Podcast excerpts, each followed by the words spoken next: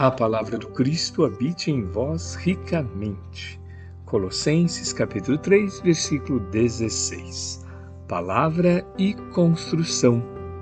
Comumente nos referimos à penúria, qual se estivéssemos à frente de um monstro, instalados em definitivo, junto de nós, esquecidos de que o trabalho é infalível extintor da miséria. Mencionamos conflitos como quem tateia chagas irreversíveis, sem ponderar que o amor opera a extirpação de todo quisto de ódio. Comentamos provações, dando a ideia de que se constroem a condição de flagelos permanentes, distanciados do otimismo que funciona por dissolventes da sombra. Reportamos-nos à enfermidade, com tamanho luxo de detalhes, como se fossem males eternos, estragando os princípios de saúde capazes de restituir-nos a euforia.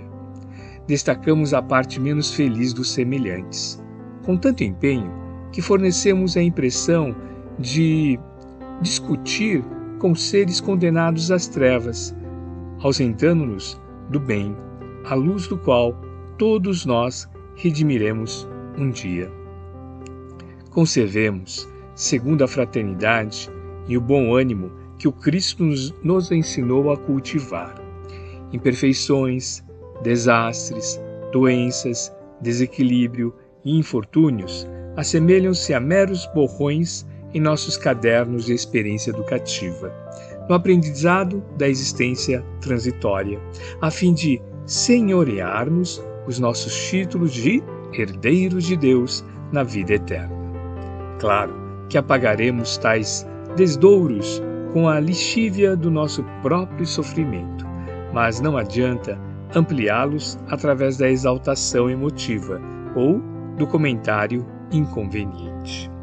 Embaixo, a terra parece uma estância obscura, mas o sol brilha acima.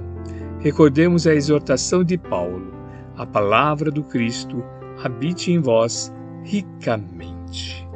Emmanuel Psicografia de Francisco Cândido Xavier, obra Bênção de Paz, capítulo 4.